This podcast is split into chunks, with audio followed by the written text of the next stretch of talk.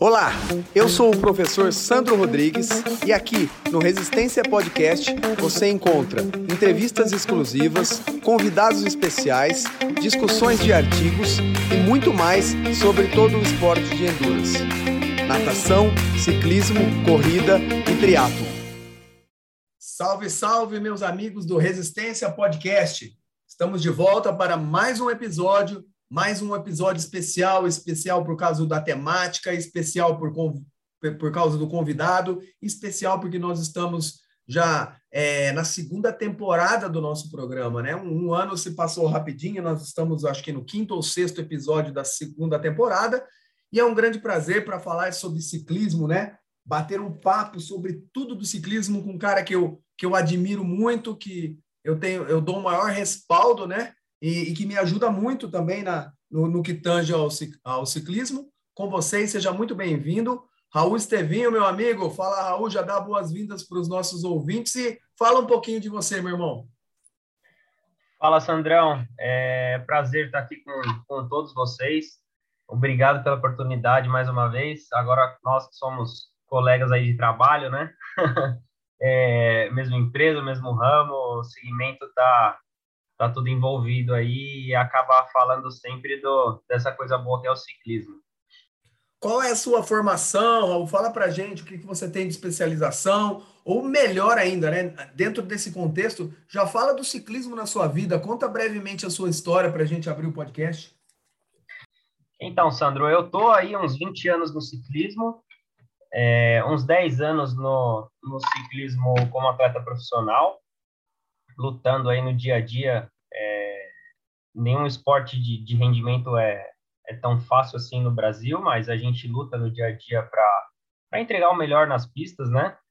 É, minha formação acadêmica é educador físico, eu tenho aí os cursos de, de medidas de potência, do, do, do Training Peaks com, com APT, é, eu me especializei nessa época de pandemia nos, nos rolos de treinamento, né, no Smart Training, e os medidores de potência em geral. Além disso, eu faço a, a mecânica do, dos meus alunos, eu sou mecânico profissional de, de bicicletas, né? Então a gente engloba tudo isso, isso no dia a dia.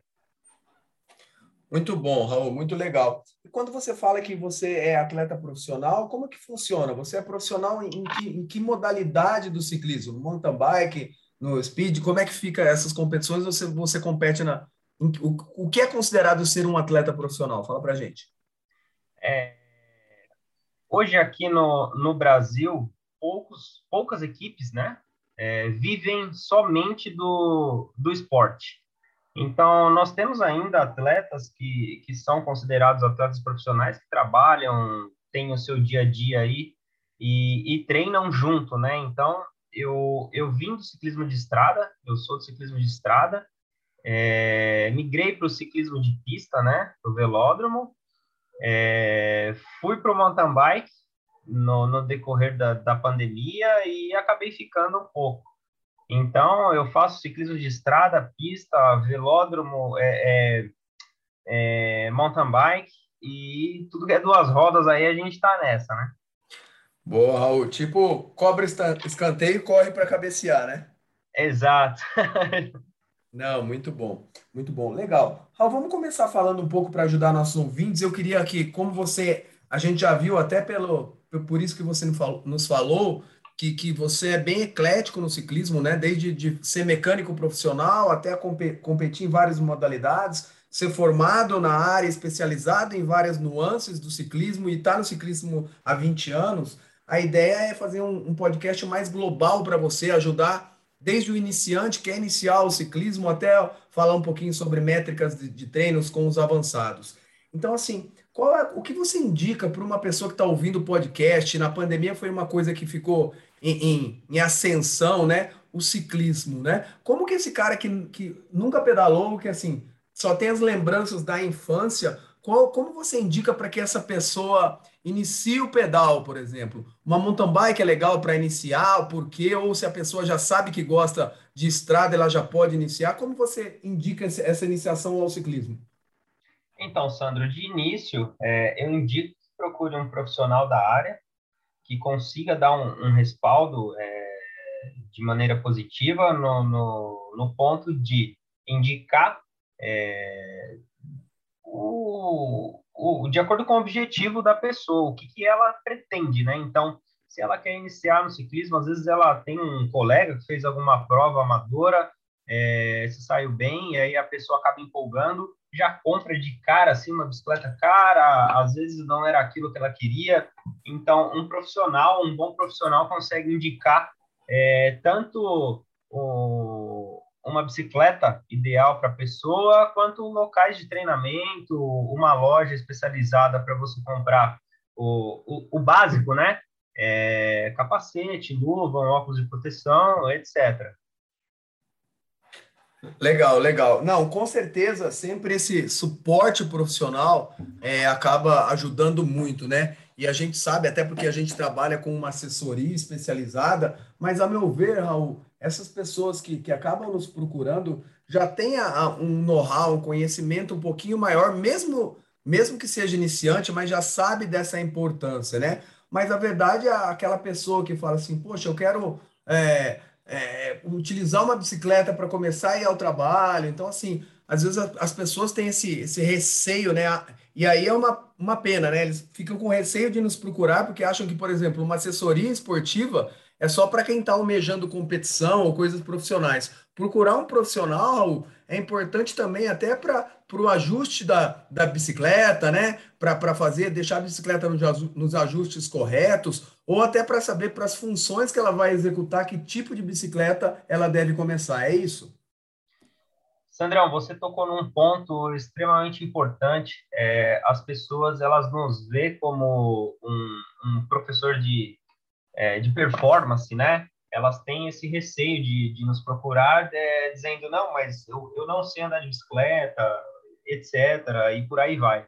Mas pelo contrário, então, assim, é, tem pessoas que me procuram que nunca subiram uma bicicleta e a gente consegue com êxito fazer com que elas elas pedalem, elas comprem é, é uma bicicleta apropriada e tenham esse prazer aí de, de das duas rodas, né? É, o outro ponto importante para quem já pedala e quem quer dar sequência, é, até para o próprio estilo de vida, mas com, com segurança, com qualidade de vida, né, é o ponto do, do bike fit, o famoso bike fit, que é o ajuste do seu corpo na sua própria bike, né? Aliás, da sua bike no seu corpo. Então, são duas coisas importantes. É, nós, profissionais, é, a gente lidar com todo tipo de público e quem já pedala, é bem importante fazer esses ajustes na, na, na bike para poder pedalar de maneira correta, evitar futuras lesões, etc. Muito legal, Raul. E aí já fica uma dica para os nossos ouvintes que a gente tem um, um, podcast sobre Bike Fit com, com o Rogerinho aqui, né? O Rogério é um dos precursores do Bike Fit no Brasil e a gente já fez um podcast na, na temporada passada com ele. Muito legal. Raul, é, de maneira sucinta, né? Quando a gente pensa assim, o, a, o, a pessoa quer ingressar no ciclismo, qual a diferença do mountain bike para o ciclismo de estrada para o leigo? Porque assim, para qualquer pessoa que não conhece, você fala isso, vão falar, uma é para pedalar na terra e o outro é, é, é para pedalar na rua. É só isso ou tem muito mais coisa envolvida? Sandrão, é, basicamente o, no geral, o que diferencia mesmo é, é o terreno, né? É o que você disse agora. Uma a gente pedala na terra e a outra no asfalto. Porém, nós temos aí esse, esse meio termo hoje no meio do caminho, que é a gravel, né? Aquela bicicleta que você pode usar tanto na terra quanto no asfalto. É... E aí você tem essa opção. Ela já vem com os pneus já própria para ambos os terrenos, desde que não seja muito é, muito esburacado, né? Uma coisa muito mais mais mais bruta assim que só realmente com a mountain bike você consegue fazer o, as trilhas e, e, basicamente a diferença maior e principal é realmente ao terreno, Sandrão. Ótimo, Raul. Ótimo. Agora partindo do de um ponto para um cara que já treina, já faz parte de uma assessoria ou já pretende fazer, é, já está mais ingressado, entendendo um pouco mais da dinâmica de treino, variando, variando os tipos de treino, variando a, o volume e a intensidade do, dos treinos. É, essa, esse, esse cara mais performático, qual a diferença do treinamento propriamente dito é, do ciclismo de mountain bike para o ciclismo de estrada? O que, que mais diferencia o treinamento de quem já, já tem uma, uma atividade com fins mais performáticos, digamos assim? Então, Sandro, é, a galera em geral do mountain bike é, acaba usando mais a bicicleta de estrada como treinamento principal. Não seria o correto, mas hoje o, o custo das peças, é, com a alta do dólar, enfim, elevou muito o, o, custo de manutenção, de corrente, né? Hoje a gente tem uma corrente aí que custa no mínimo mil reais de uma mountain bike de nível competitivo. Então, a, a galera utiliza muito para o treino de, de, de força, de, de endurance, a bicicleta de estrada. E, e aos finais de semana ou em dias específicos, para quem tem maiores condições, usa uma ou até três vezes na semana a bicicleta de a mountain bike. E agora relacionado à, à questão de performance, vai tudo de acordo com o objetivo, né? Tipo de prova, é, o, o, tipo de atleta, o, os objetivos va variam de acordo com a necessidade mesmo relacionada ao treinamento, sabe?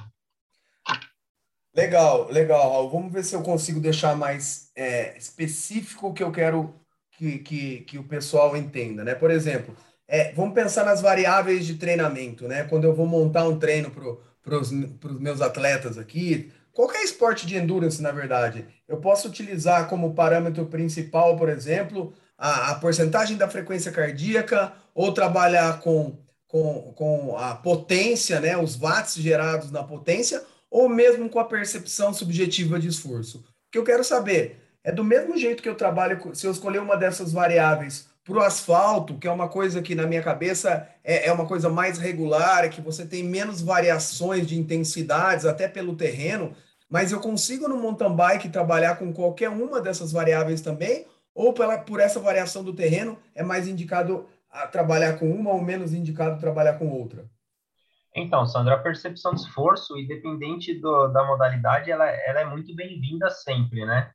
É, consegue sim. Eu tenho atletas que, que, que, trabalham com, com frequência cardíaca, melhor ainda com potência quando a gente tem ambas as bicicletas, né? Porque, como eu disse, é, a maioria dos treinos a galera faz na bicicleta de estrada e os principais de finais de semana ou em dias específicos a gente é, é período pré-prova ali, né? A gente pega mountain bike. Então, quando tem medidor de potência nas duas, é mil maravilhas. Agora, quando é só frequência cardíaca, também fica bom.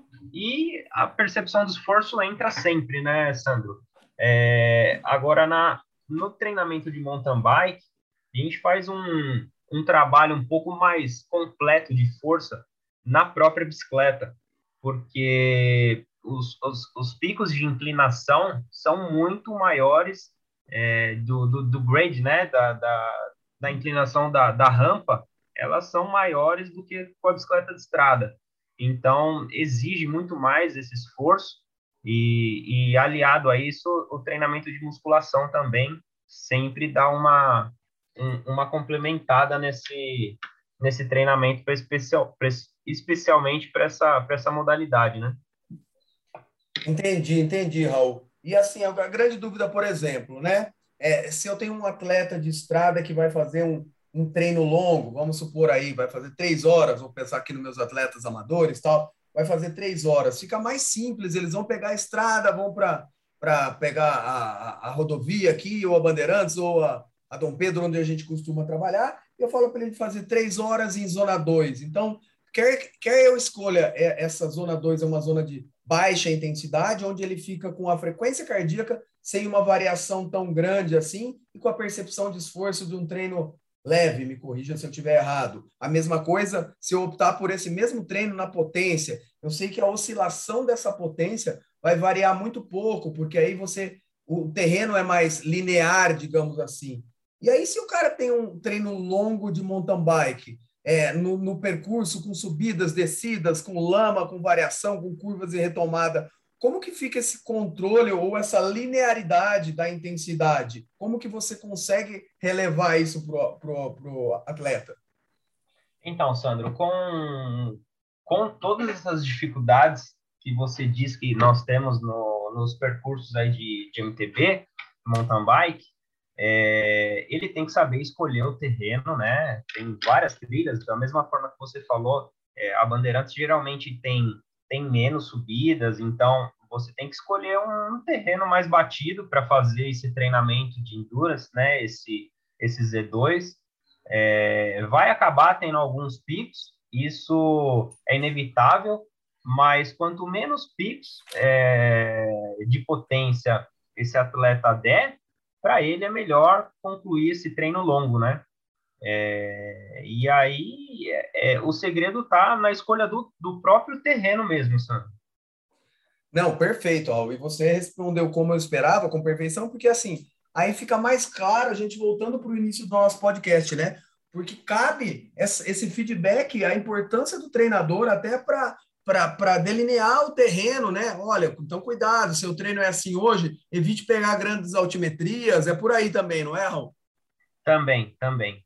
É, é, é o que você falou, a importância do profissional junto ali assessorando né, o, o atleta é, semana após semana e tirando essas possíveis dúvidas aí, sim. Ótimo, Raul. Então, assim, de uma maneira geral, no treino do ciclismo, Explica para a gente quais os métodos de treino que, que você mais utiliza, né? Porque as pessoas que não têm o, o treinador novamente, o coach, o técnico, né? Então eles têm um erro que eu, que eu vejo que é muito comum que ou eles metem o pé todos todos os treinos, né? Fazem uma competição quase com eles mesmos todos os treinos. Então assim, é importante variar os métodos de treinamento. Quais métodos você mais utiliza com, com seus atletas? Explica um, um pouquinho sobre a diferença dos métodos de treino e a importância de não fazer sempre o mesmo tipo de treino, por favor.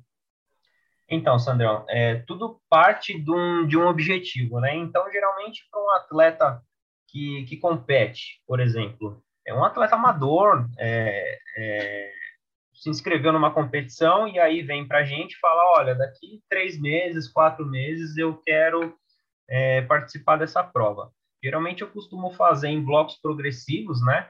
É, começo com duas semanas para uma de descanso, três semanas com, com treinamento intenso para uma de descanso, e aí eu vou sentindo de acordo, não é regra, né? Então, de acordo com como o atleta responde, eu vou inserindo ou diminuindo essas cargas. É... E o que você disse é bem importante. Quando a gente coloca de maneira progressiva e o atleta, às vezes, é... acontece de dar um pico de performance, ele se sente bem, vai lá e, cara, mete o pé mesmo, sem dó, é... dá aquele famoso errinho, né, de cálculo, e, e fala para a gente, poxa, me senti bem, é, mas não era o momento de, de dar aquela acelerada. Por quê? Porque na periodização, na nossa cabeça já está montado o treino. E às vezes ele se empolga e na semana seguinte, que ainda tem intensidade, não consegue responder de acordo. Então, vai da gente é, fazer todo esse retrocesso, na verdade, ele, ele acaba não progredindo de acordo com o que a gente havia planejado, né? Mas, enfim, isso acontece na, na, na vida do atleta amador em geral, é, alguns atletas profissionais também se empolgam, erram o pé e, e, e, fazem isso. Agora, a gente tem que ajustar sempre, né, Sandro? É, mas aí a gente vê perfeito, né? Você está sendo muito polido e muito educado, né? Mas aqui é o momento, porque é, os atletas, é exatamente, muitos desconhecem, né, Raul? Que tem uma inter... o que a gente da área chama de interconexão de carga de treino, né? Que um treino ele está diretamente relacionado com o que vai acontecer no dia seguinte e o que aconteceu no dia anterior, né?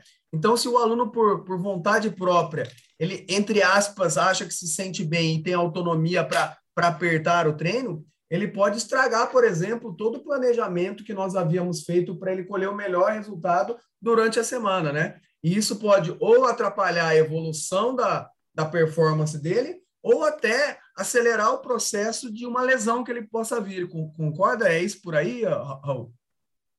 Olha, é, esse, esse processo de, de lesão, a gente já, já vem é, monitorando com o tempo, né? Então, lesionou, tira o pé. Mas, com certeza, ele acaba acelerando esse processo, né? Ele joga a faísca ali para pegar fogo no restante. E, e é o que você disse. É, às vezes a gente tem que tomar muito cuidado com a carga anterior ou posterior, e, e aí, de fato, quando ele erra o pé, é, acaba dando uma atrapalhada nessa, nessa evolução, né? E aí, como eu disse, a gente tem que desacelerar e ir degrau por degrau novamente para buscar o, o, sucesso que é a, a performance.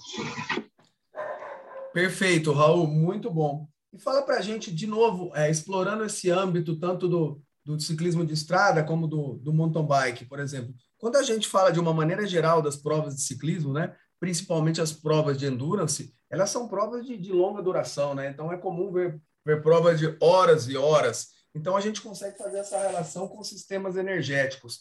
E talvez aí é, esteja um outro proble problema também das pessoas, é, dos atletas que principalmente treinam por conta de, de, de acelerarem ou apertarem o pé nos treinos sendo que aí eles vão estimular uma via que eles não vão utilizar na, na prova, por exemplo, que é a essência do, do, do, do, ciclismo de endurance, seja ele do mountain bike ou do ciclismo de estrada, é a predominância aeróbia, principalmente para o iniciante. Você concorda com isso, Raul? É por aí? Concordo. É, eu gosto muito de trabalhar essa zona aeróbia, e, mas eu sempre estou colocando, como eu trabalho bastante com ciclistas, né? é, e tenho bastante também atletas do mountain bike, eu, eu coloco sempre um, um sublimiar aí, Sandro, para poder estimular é, para chegar a ponto de bala lá na prova e quando o negócio pegar fogo mesmo, ele ter condições de, de acompanhar o ritmo. Então, tanto essa condição aeróbia, que é o que a gente mais, é, mais predomina no treinamento, é, quanto à condição sublimiar, né, uns 70%, 80% ali do linear, é, eu coloco bastante estímulo dessa, dessa forma também para eles. Olha que, que legal e que riqueza de dados que você nos traz, Raul, e, e que às vezes a pessoa que está que tá escutando não entende o leigo, né? Então, assim, quando, olha que você falou da, da preparação aeróbia também, e quando você dá o estímulo, você dá sublimiar, sublimiar, né? Então, assim, a gente tem um, um limiar anaeróbio. Então, quando você fala sublimiar, é assim, é beliscando o limiar para baixo, né? Então, assim, isso que eu falo. E às vezes o, o, aluno que acha que vai fazer um tiro tão forte ou máximo, ele pode estragar todo o treino, porque daí ele fica supralimiar. E essa supralinearidade são usadas em momentos é, específicos da prova, né? E que muitos atletas, principalmente os, os, iniciantes, quase nem utilizam. Por exemplo, o sprint final na chegada, ou uma ultrapassagem que ele precisa fazer ou evitar. É, é, é isso aí também, Raul? É isso mesmo. É, é aonde você tocou no ponto certo, né? É aquela beliscadinha que não é o máximo, não, não, não é no linear, então é sub. É, e é realmente aonde a galera demora para entender que é aquilo que vai levar ele ao sucesso. Não é esgoelar, não é acelerar, dar tudo de si todos os dias. Isso é extremamente errado. A gente tem isso como prova já, né? E, e geralmente é, é onde a galera mais erra, Sandrão. Muito legal. É, eu sei que eu, eu, eu gosto muito de falar que não existe uma receita de bolo, né? Mas assim, só para deixar não deixar o pessoal sem resposta, mas você fique, fique à vontade se você achar que não dá para dar essa essa letra, porque a gente não combina, nosso podcast é pai bola, eu estava até te falando, né? É uma pessoa que está iniciando no ciclismo. É, quantas horas semanais você indica que essa pessoa treina, que nunca pedalou, que vai iniciar, e, e qual a diferença entre as horas semana, semanais de uma pessoa que não falando de atleta profissional, mas alguém que já tem um lastro no ciclismo maior assim, quanto que é um, vamos pensar em, em dois polos aí, o mínimo e o máximo de horas que um atleta iniciante e um cara que, que já tem um lastro pode treinar. Existe essa receita? A gente sabe que depende de caso a caso, né? Mas pra, dá para falar alguma coisinha de horas, só para não correr o risco do iniciante pedalar muitas horas na semana, ou o, cara que já está buscando performance e vê que não melhora, que ele precisa pedalar pelo menos X horas na semana? Sandrão, dá sim. É... Hoje a gente tem um, um, um, um baita medidor, né? aquele, aquele aplicativo que mensura tudo aí de todo mundo. Então, para o iniciante, cara, depende muito de como ele está começando. Então, geralmente ele pedala é, duas vezes na semana, final de semana, uma vez, e aí domingão ele dá um girinho, uma coisa ou outra. Então, ele acaba pedalando ali é, umas seis horas semanais enquanto que o atleta profissional ele pedala até 16 horas semanais, então é, tem uma diferença muito grande. E é, ainda, infelizmente, ainda existem atletas profissionais errando feio nessa, nessa, nessa carga horária de treinamento. Então, às vezes o atleta passa do ponto, né? Tem aquele, aquele famoso passou do ponto e chega na prova cansado ao invés de está com performance ou perto do pico de performance. E para o iniciante, ele tem que tomar cuidado porque é, o, o corpo propriamente dito não está com aquela formação, né? Então, muitas vezes é, é onde começa a vir a lesão que você tocou no ponto lá atrás. É, a pessoa acaba se empolgando e vê que aquilo é, é, é prazeroso, é gostoso, né? Quem não gosta de andar de bicicleta? E aí, se ele começa a pedalar demais com a bicicleta fora da medida, com, com, com alguns pontos é, um, pouco, um pouco fora do padrão, isso começa a prejudicar ao invés de trazer, ao invés de trazer benefícios, né, Sandro? Exatamente. Aí a gente pode citar o cara que está iniciando e já vai pedalar com aquele grupo de amigos que pedala há três, quatro anos e acha que dá, né? Então, assim, talvez até no primeiro dia dele só vai ficar acabado, mas essa sucessão de, de volumes excessivos pode vir, a provocar uma lesão. E aí a importância desse aumento progressivo e gradual da carga, né, Raul? Esse é um outro ponto importante que, que um treinador pode fazer a diferença, né? Para esse aumento progressivo, tanto na, na intensidade quanto no volume de treino, é isso? Tem alguma regra para esse aumento? Exatamente, Sandro. Regra, regra não tem, né?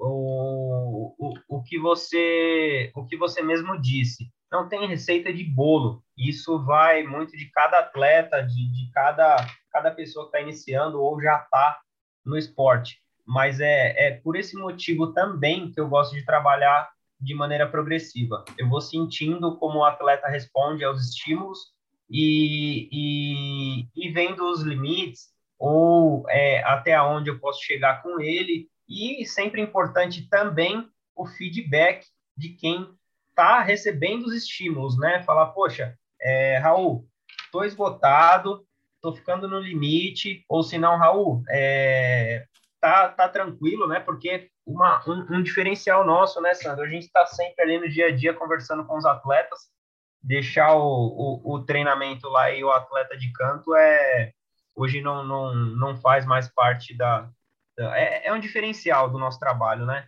Então, o feedback é bem importante também para a gente conseguir construir esse bloco aí de periodização. Perfeito, Raul, muito bom.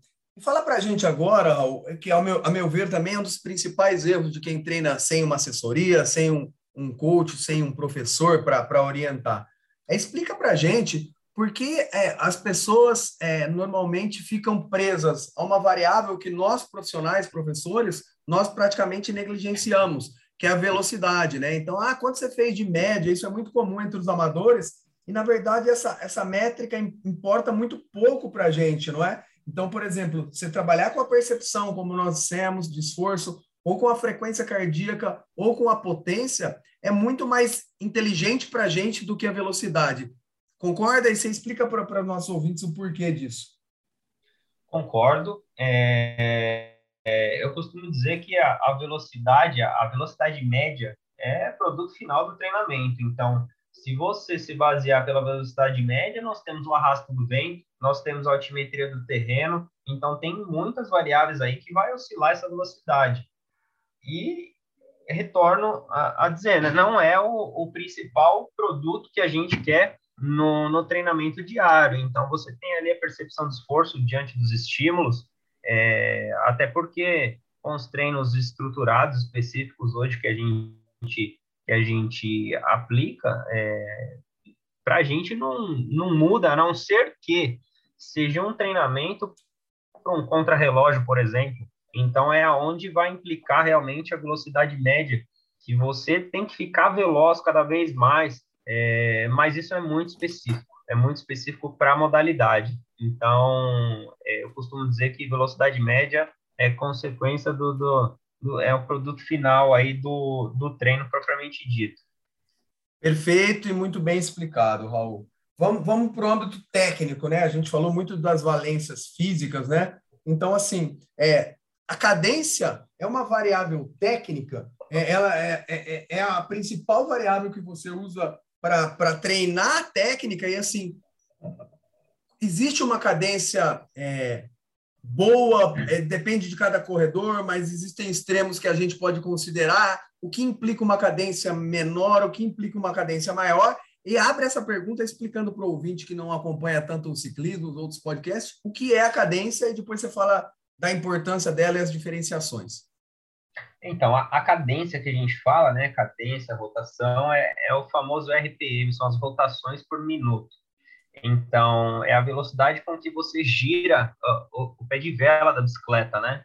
E, bom, ela implica é, é, no treinamento é, justamente nas fibras rápidas que a gente tem, fibras lentas. Então, se você faz um trabalho sempre com uma cadência mais baixa, acaba sempre trabalhando a fibra lenta. E aí não é legal, né? Então, a pessoa ela quer andar mais rápido mas ao mesmo tempo com a cadência mais baixa. Então, acaba é, é, ficando um pouco mais lento. E, ao mesmo tempo, extremo. É, se você está com a cadência muito alta, você acaba, entre aspas, patinando, né? E a gente usa muito esse termo. Pô, tá, tá patinando, pesa um pouco a marcha. Então, é, é um termo que a gente usa que a gente tem que ter aquela, aquela, aquela balança, né? Nem muito e nem pouco. Então, qual é a cadência ideal? A ideal, cara, é aquela que estabiliza a nossa frequência cardíaca, né? De acordo com, com a literatura, de acordo com a prática. E, mas isso varia muito de atleta para atleta. Uma experiência boa que eu tenho, Sandro, é que atletas que faziam um treinamento com frequência cardíaca e passaram a usar medidores de potência, eles automaticamente tiveram que subir a cadência para atingir a potência. Então, isso é, automaticamente melhorou é, o, o, RPM, a cadência desses atletas. E eles se tornaram mais eficientes com isso. Então, é, é uma coisa que modula muito a performance do atleta também. Perfeito, Al, perfeito. E aí é legal explicar para os nossos ouvintes que o que você quis dizer também, que a, a fórmula física de, de potência, né, é velocidade vezes força. Então você pode aumentar a potência tanto fazendo mais força quanto girando mais o pé de vela, o pedal, que é a cadência, que é a velocidade no ciclismo. É isso aí?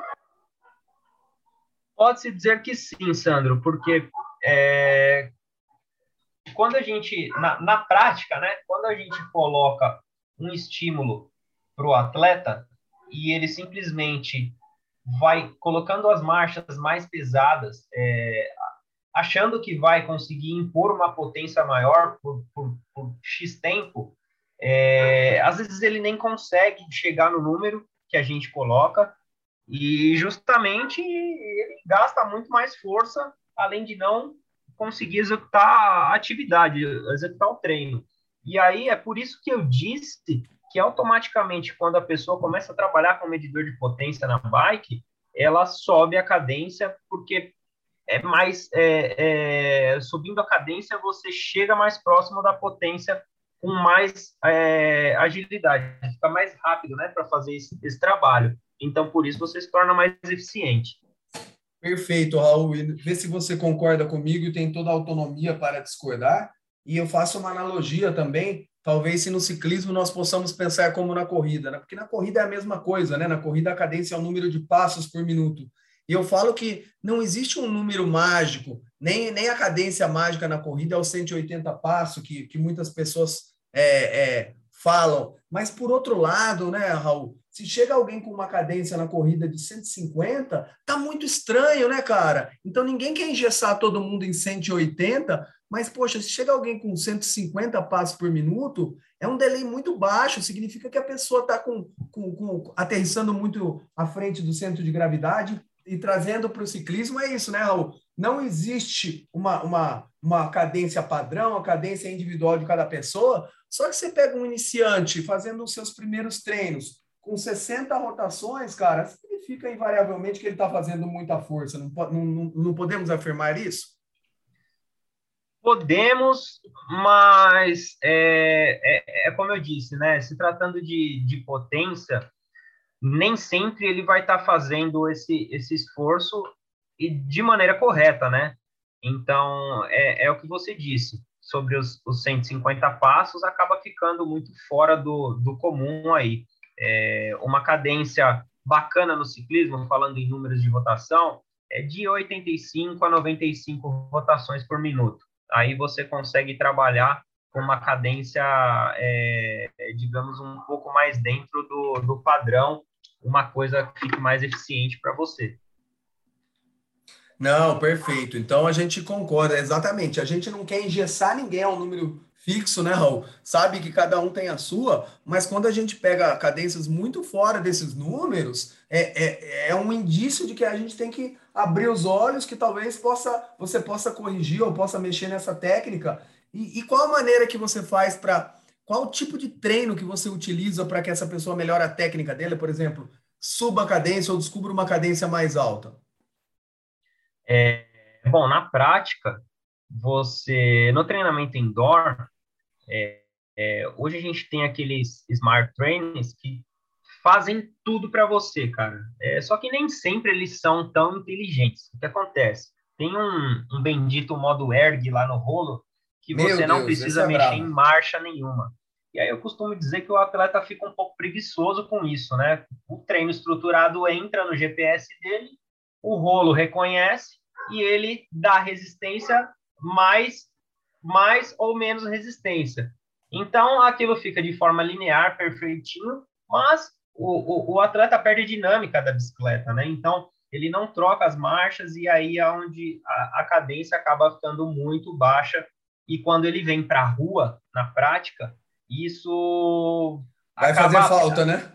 Atrapalhando, vai fazer falta, né? Então, é, na prática, na rua, como que a gente faz?